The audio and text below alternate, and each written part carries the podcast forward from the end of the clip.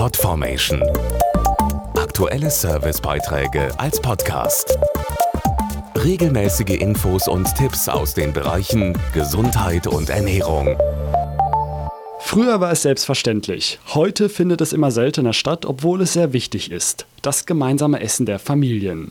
Oft fehlt es an der Zeit, um sich auszutauschen und zu unterhalten. Ein spezielles Kochbuch möchte deshalb dafür sorgen, dass Familien wieder häufiger zusammen kochen und dann gemeinsam essen. Wer gemeinsam mit seinen Kindern etwas kocht und dann zusammen isst, schenkt ihnen Zeit und ein wichtiges Ritual. Das kommt bei Schule, Beruf und Freizeitstress leider oft zu kurz, weiß Regina Lindhoff vom Verein Mehr Zeit für Kinder. Warum Kochen nicht wieder mehr an die Kinder herantragen? In der Küche gemeinsam etwas vorzubereiten, ist doch auch eine wunderbare Gelegenheit, sich zu unterhalten, sich auszutauschen.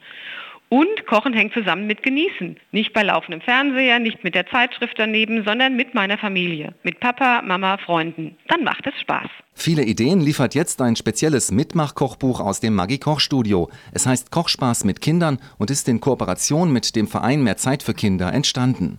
Es verbindet kindgerechte Rezepte mit Tipps und Tricks für ein gelungenes Familienkochvergnügen.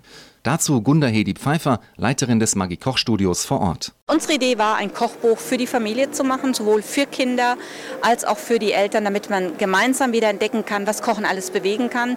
Und wenn man dann gemeinsam in die Küche aufbricht, um zu entdecken, hey, das Gericht geht ganz, ganz schnell, das Rezept ist nachkochbar, vermitteln wir wieder Kochkompetenz und Rezeptkompetenz, dann haben wir einen tollen Job gemacht. Auf 160 bunten Seiten will das Kochbuch zeigen, wie man Kinder ohne den erhobenen Zeigefinger einbezieht und an den Umgang mit Lebensmitteln heranführt.